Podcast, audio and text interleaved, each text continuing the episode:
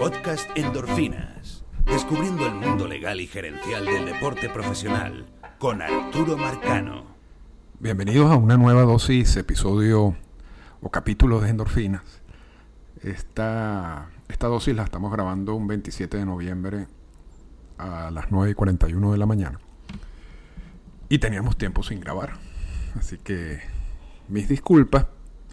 Realmente por lo menos en la, parte de la postemporada, y, y lo que buscamos siempre es hacer episodios relacionadas con, relacionados con, noticias importantes que valga la pena comentar. Y en postemporada no hay ese tipo de noticias, más allá de lo que está, por supuesto, sucediendo en la postemporada. Y eso es adrede, ¿no? MLB evita que los equipos y las decisiones de la oficina del comisionado eh, se tomen o, algún tipo de decisión polémica se tome durante ese tiempo para, para no quitarle atención a lo que debería ser el centro de atención en ese momento, que son los, por supuesto, los juegos de postemporada. Y una vez culminada la Serie Mundial, comienzan entonces todos los procesos, si se quiere, normales, que, hemos, que han sido analizados en, en este podcast por mucho tiempo y podemos resumir, o sea, días luego de finalizada la, la, Serie Mundial, hay un grupo de jugadores que se declara agente libre por la regla 20B.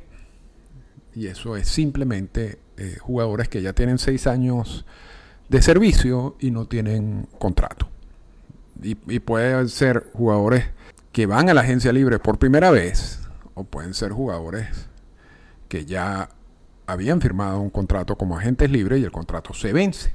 Y la cifra inicial de, jugadores en esa circunstancia de agentes libres por la regla 20B fue de 130 y eso ocurrió un 3, el 3 de noviembre. Luego hay otro grupo de jugadores que también termina siendo declarados agentes libres porque tienen contratos en los cuales se incluyen opciones. Y existe la posibilidad, y hay tres tipos de opciones, también algo que hemos hablado en este podcast con anterioridad, la opción del equipo, la opción del jugador y la opción mutua. Esos contratos, esos contratos existe la posibilidad, sean ejercidas las opciones. Si son ejercidas las opciones, entonces el contrato se extiende por lo que, por el tiempo que diga el contrato. Ahora, si las, si las opciones son rechazadas, estos jugadores se convierten en agentes libres. Entonces hay un grupo que se le agrega al, inicial, a esos 130 jugadores, y también a eso se le agrega otro grupo. Y yo creo que en, general o en términos, la cifra total es alrededor de 170 jugadores. Y, y, este otro grupo, que también se declara agentes libres, son jugadores que están bajo control. No, no, son en sí jugadores agentes libres por la regla 20B que hayan acumulado los seis años de servicio, sino están bajo control. Los equipos tienen la posibilidad de ir a procesos de arbitraje salarial para determinar el salario de estos jugadores en la temporada del 2024. Pero luego de hacer un análisis y de ver exactamente más o menos cuánto le corresponde a ese jugador por esos procesos de arbitraje salarial y comparar ese salario con la producción del jugador, hay equipos que deciden simplemente darle la libertad antes de ir a los procesos de arbitraje salarial y antes de pagar lo que el salario que estos procesos de arbitraje salarial van a decir. Entonces son jugadores, agentes libres, pero que tienen una particularidad, y es que tienen años de control. son agentes libres para el 2024 y firman como tal para el 2024. Pero vamos a suponer que ese jugador todavía, después de la temporada del 2024, le quedan dos años más de control. El equipo que firma a ese jugador en el 2024 hereda esos años de control. Es decir, ese jugador una vez culminada la temporada del 2024 no se convierte en agente libre. Aun cuando firme por un año como agente libre, que es lo que va a suceder. sino que para la temporada 25 y 26 el equipo que lo firme en el 2024 tiene control sobre él y pudiera ir a los procesos de arbitraje salarial. Entonces, son agentes libres con unas características particulares. Los otros, los que ya han acumulado los seis años de servicio y no tienen contrato, ya sea porque es la primera vez que, son agentes libres o porque ya firmaron un contrato que se venció o porque firmaron un contrato que tenía una opción para el 2024 y la opción fue rechazada. Esos jugadores sí son agentes libres, tal como fue concebida la, figura, ¿no? En, en, 1900, fue incorporada en el convenio laboral en 1976-1977. Y, y allí estamos. Allí estamos en este momento. Simplemente esperando noticias de la firma de agentes libres y, y todo ese análisis que hablábamos de las ofertas calificadas, me faltó incluirlos. Hay un grupo de jugadores que han podido, y hablamos de ofertas calificadas, creo que en el último episodio, que han podido recibir la oferta, que recibieron la oferta calificada y la rechazaron. al rechazarla también se convierten en agentes libres. Un agente libre también con unas particularidades que ya conversamos en el episodio pasado. Y repito, ahí estamos.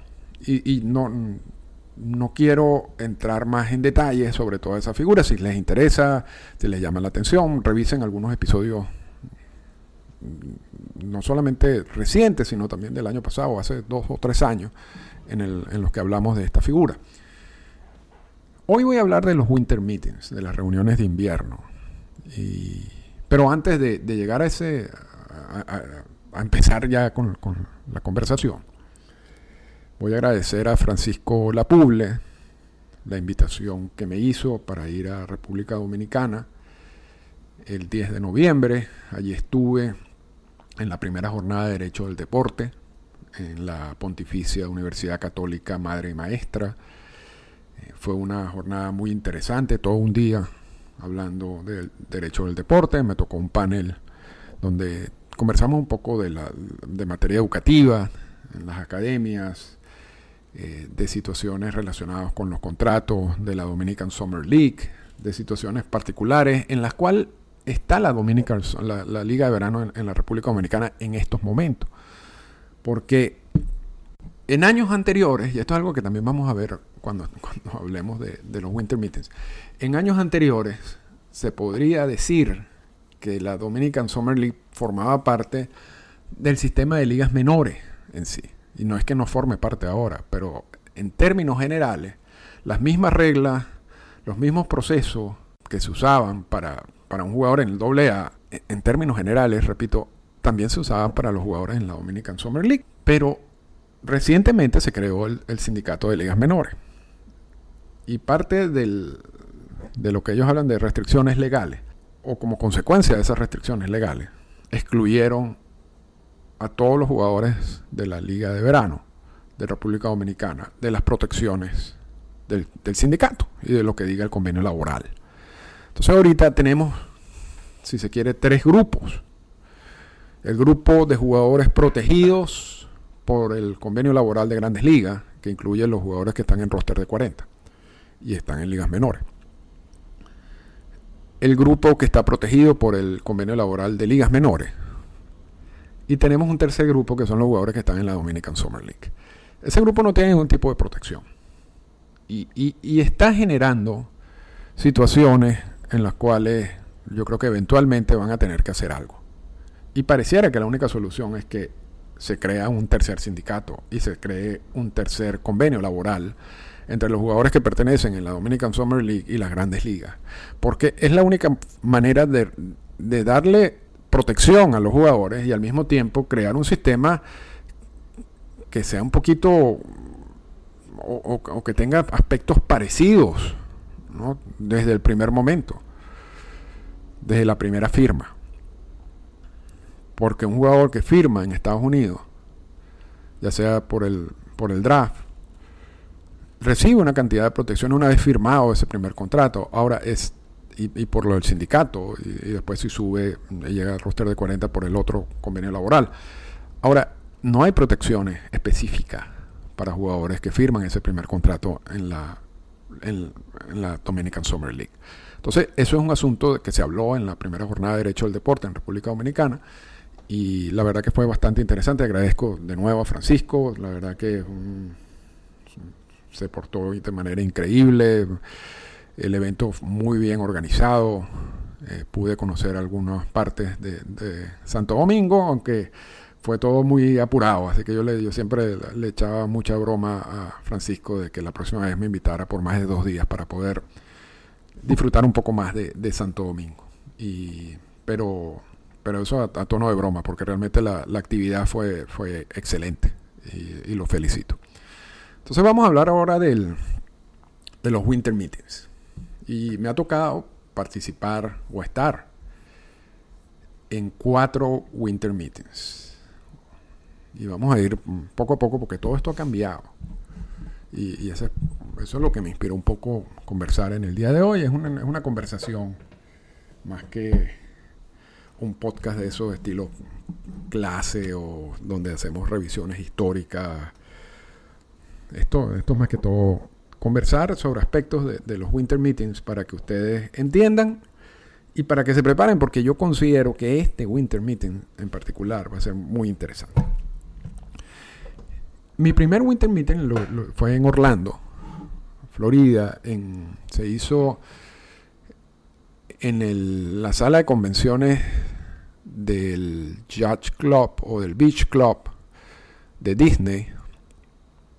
En, esa, en ese winter meeting fui de, de turista, si se quiere, a saludar, a ver cómo mi, era mi primer winter meeting, a ver cómo, cómo, cómo funcionaba todo tenía la particularidad ese Winter Meeting por, por la ubicación y por, por la forma como estaba diseñado la sala de, de conferencia, que una vez culminada todas las sesiones que hay, vamos a decir a golpe de 5 de la tarde, había un bar en donde se reunían básicamente todas las personas, agentes, eh, mm, empleados de equipo, empleados de la oficina del comisionado, representantes de ligas internacionales, estaban allí en el bar después de, de culminadas las respectivas sesiones que existen.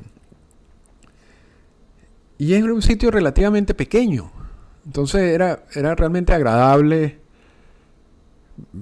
compartir con tanta gente relacionada con, con el mundo del béisbol.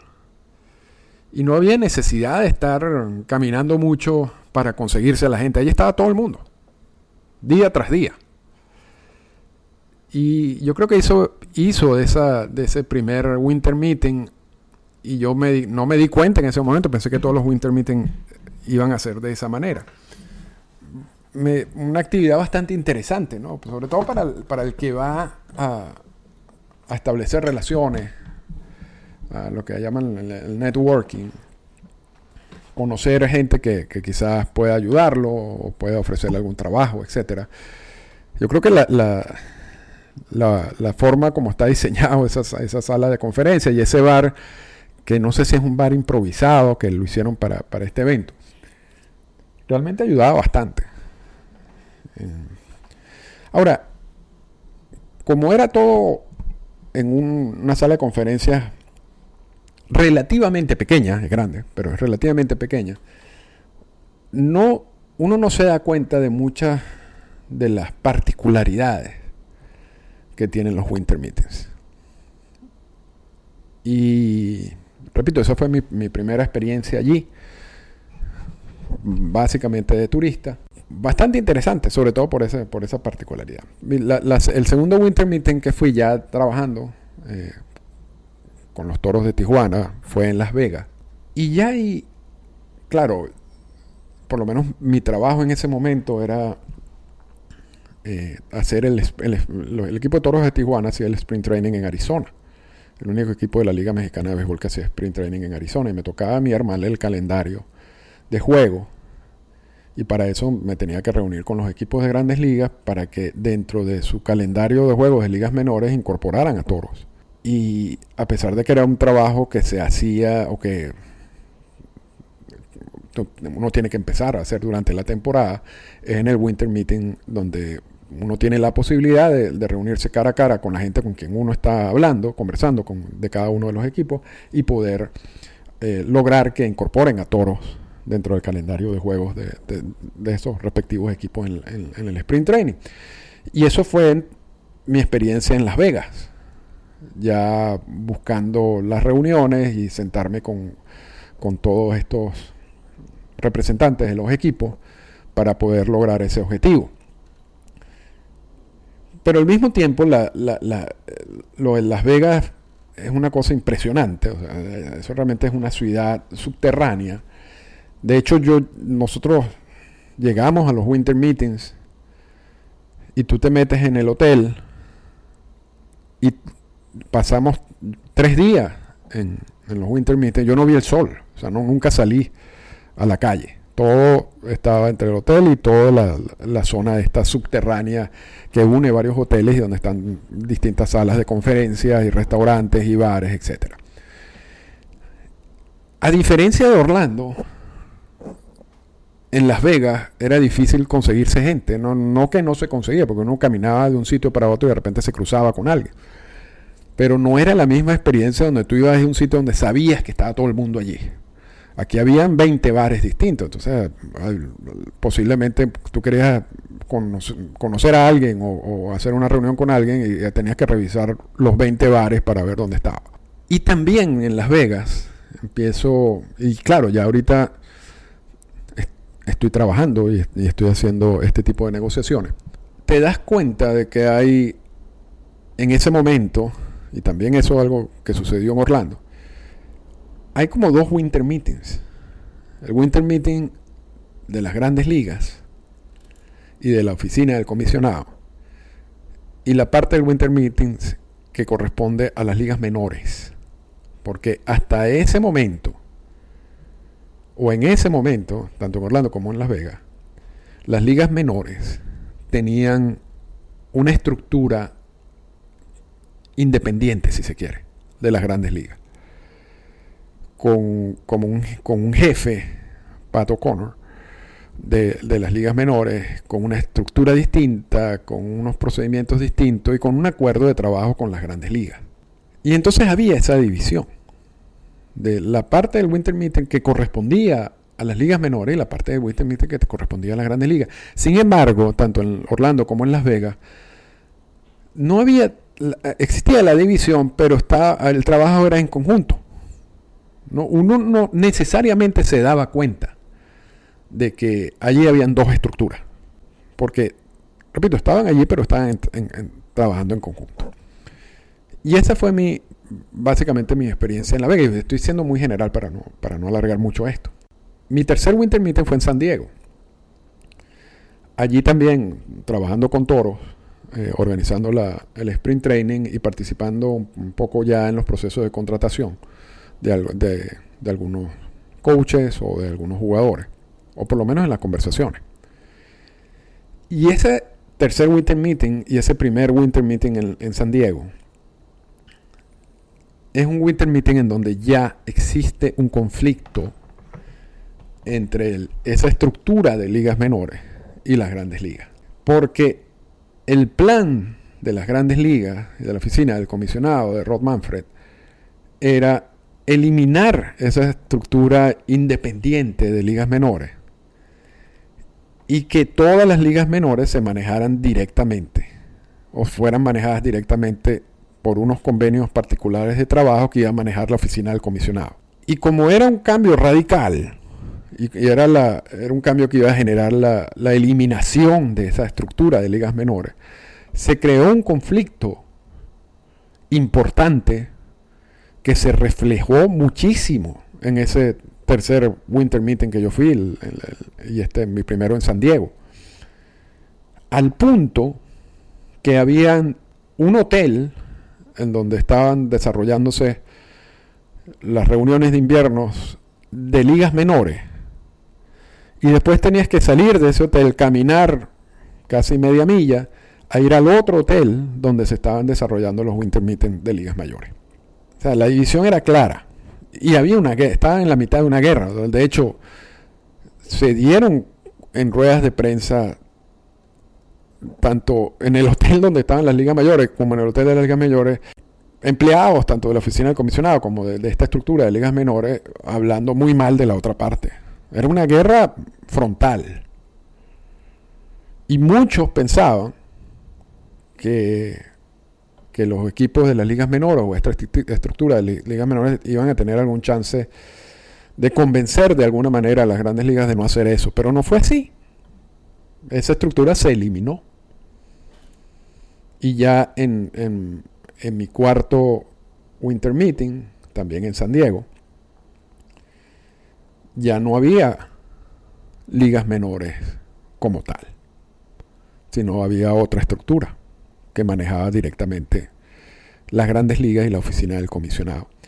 Y en ese, en ese cuarto Winter Meeting que yo pude asistir, también en ese momento ya como director deportivo de, Toros de Tijuana, voy a dar, porque uno va a esos Winter Meetings ya en ese en, en mi condición, también para contratar, ¿no? Este era mi segundo, donde uno podía ya conversar con algunos agentes, con algunos jugadores. Eh, y en este caso, en ese último Winter Meeting que yo fui, teníamos un coach de bateo que a última hora decidió no estar con el equipo. Uno ya tiene armada la estructura del equipo para ese momento, para en diciembre ya tiene los coaches y algunos jugadores palabreados para la temporada siguiente. ¿no?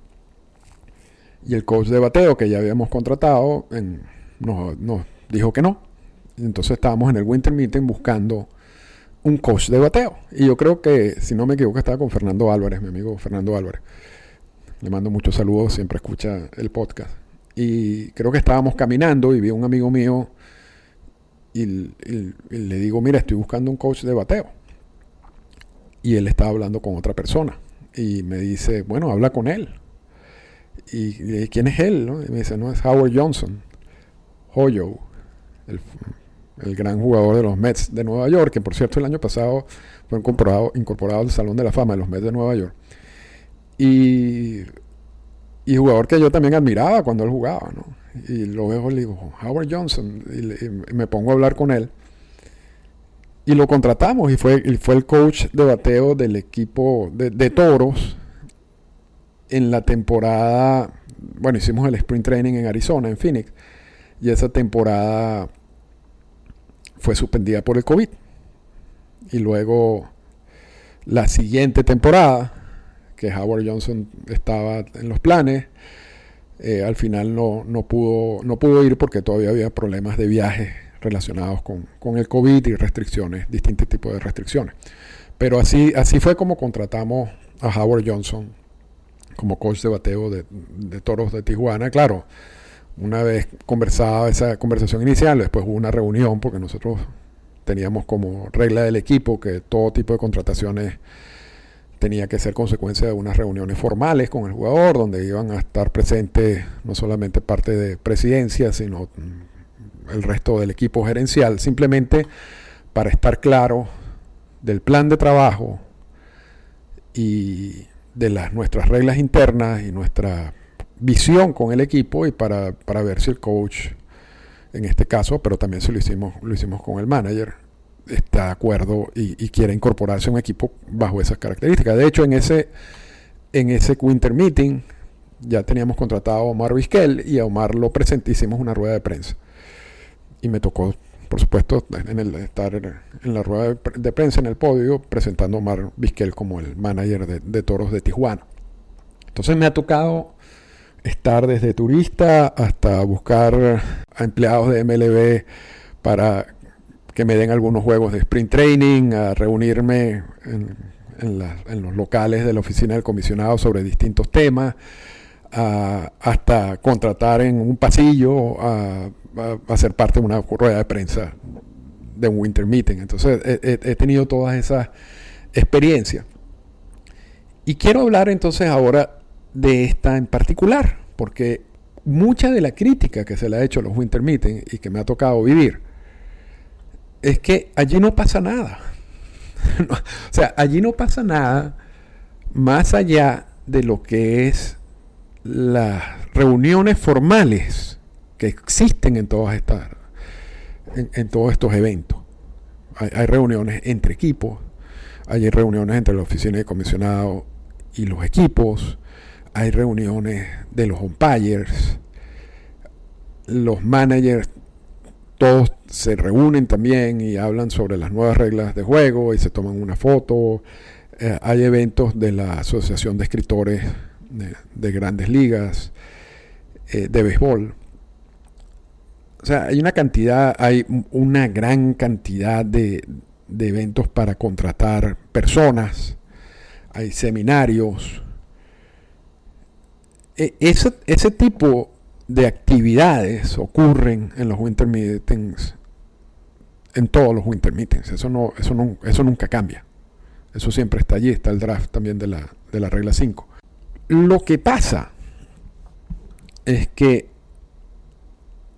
al no haber, al, al, estos winter meetings no producir noticias importantes, más allá de eso, más allá de esas actividades, entonces la prensa deja de darle como... O sea, no, no, no, no centra su interés en lo que está pasando allí. De hecho, en casi todos los winter... no en el primero, porque en ese... No, no, la verdad que no, no me di cuenta cuándo fue. Pero en el resto de los winter meetings, el momento más noticioso, si se quiere, fue casi en el último día del winter meeting. Scott Boras hace una rueda de prensa improvisada, a veces en los pasillos. En Las Vegas lo hizo en un pasillo, incluso la, gente de seguridad estaba complicada porque estaba bloqueando todo en donde Scott Boras hace como un resumen de lo que para Scott, Scott Boras es importante en ese momento. Y para promocionar, para promocionar sus actividades, a veces dice cosas interesantes, a veces no. Pero lo que quiero resaltar es que ese, esa, esa actividad de Scott Boras, esa famosa rueda de prensa improvisada que siempre hace, tres de esos winter meetings, de los cuatro que yo fui, en el otro porque no lo vi, fue quizás la, noticia que más generó prensa.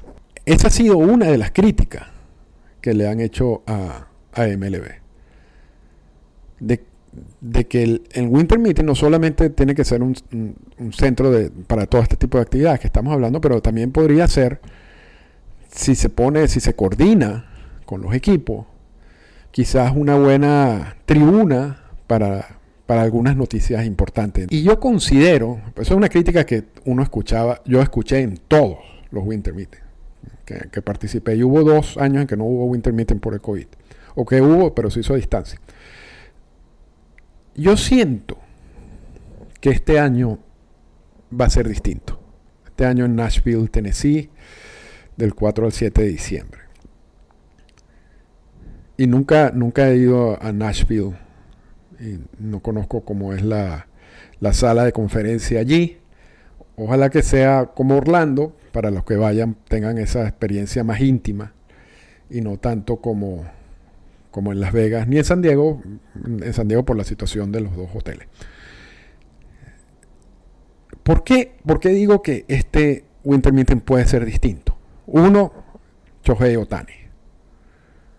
Yo siento que el contrato de Otani que debería ser el contrato más grande firmado por jugador alguno en la historia de las grandes ligas, debería ser anunciado en los Winter Meetings. ¿Y por qué pienso que eso sería así? Conociendo, conociendo Otani, o por lo que uno lee de Otani, siento que es una persona que le gusta la planificación, le gusta estar ya claro en el mes de diciembre saber dónde va a jugar y cuál es, dónde va a vivir y, todo ese tipo de cosas. No creo que, por todo, repito, por todo lo que uno lee de, de, de Otani, no creo que sea una persona que le interese esperar hasta última hora para firmar. Yo incluso considero que, y eso ha pasado en su historia, que quizás pueda recibir menos dinero o, o esté dispuesto a recibir menos dinero si va a un sitio que le gusta y que quiere ir y dos, si ese acuerdo se puede firmar lo más pronto posible. A diferencia de estar esperando hasta el final para ver quizás estilo Aaron Judge, donde, donde al final entonces creas una tensión entre dos, tres equipos, una competencia que te puede generar esos millones de dólares adicionales. Y está bien, está bien, las dos estrategias son estrategias y están bien, no, yo no estoy criticando ninguna de las dos, pero yo siento que Otani es más, eh, o podría estar más inclinado a terminar de firmar ese contrato lo más pronto posible. Y, qué mejor momento o qué mejor tribuna que el Winter Meeting. Eh, yo, eso es una posibilidad. Y, yo siento que, que tanto la firma de Otani como muchos, muchas firmas de agentes libres, que esta, esta, este lote de agentes libres quizás no, no es muy resaltante y, y, algunos cambios importantes que se puedan dar, Quizás lo vamos a ver en el Winter Meeting este año, a diferencia de años anteriores donde casi no, hubo ningún tipo de actividad. Pero además de eso, además del contrato de Otani y quizás alguna de estas transacciones que, que pudieran darse, hay dos casos que todavía están pendientes de decisión. Uno, el caso de Julio Urias y el otro, el de Wander Franco. El de Franco es más complicado. Y quizás... Y además que Franco está bajo un contrato a largo plazo con Tampa. Yo creo que en, ese y es muy complejo. Entonces es posible que, que, el Winter Meeting no sea el momento ideal para, para anunciar la decisión porque quizás no tengan la decisión para ese momento. Ahora, el, el de Julio Urias es distinto porque es el segundo caso, es el segundo incidente, y hay un hemos hablado de eso en podcasts anteriores, no vamos, a, no vamos a hablar de los detalles en este momento. Pero yo siento que ya ha pasado suficiente tiempo para tomar una decisión, incluso porque todos estos son procesos privados. Entonces es posible que, que ya haya habido una decisión y que Urias apeló y esa apelación va ante un árbitro independiente y es posible que esté en ese proceso de apelación y que sea el árbitro independiente que termine tomando la decisión. O es posible que ya exista una decisión. Ahora, Julio Urias es agente libre por la regla 20B. Y los equipos, tanto los equipos como, como el mismo jugador, deben tener un gran interés de saber qué va a pasar con su caso para tomar una decisión también con él. ¿no? Ya habrán algunos equipos si no la mayoría que no lo va a firmar. Quizás haya alguno que sí, pero, pero obviamente que mientras más tiempo pase la oficina del comisionado y todo este proceso, porque si está en apelación ya está fuera de la oficina del comisionado, está en las manos de un árbitro independiente, esa pequeña probabilidad de que tiene el mexicano de firmar se disminuye aún más porque los equipos dirán, bueno, yo no, yo no voy a seguir esperando, yo prefiero usar ese dinero en otro agente libre o ver si existe, algún cambio con, otro equipo, etcétera. Ahora, si la decisión se toma para los winter meetings y hay algún equipo que quiera agarrar ese riesgo, bueno, tiene tiempo suficiente como para analizarlo. Entonces yo siento que por lo menos la decisión de Julio Urias puede darse en los winter meetings. O puede anunciarse allí. Y yo creo que, también es, una parte interesante en todo esto. Y no sé si van a haber nuevos cambios de reglas eh, o alguna otra situación parecida. Siempre, siempre hay algo que, usa la oficina del comisionado para, anunciar en esas reuniones. Entonces, con esto culmino. Eh, hay que estar pendiente de lo que suceda en Nashville. Y vamos a ver si, si, si pego esta, esos dos pronósticos, ¿no? que, que, se anuncie usando esa tribuna la firma de Otani y que también se diga o, o se anuncie la decisión en el caso de Julio Urias. Esta fue una presentación del podcast Endorfinas.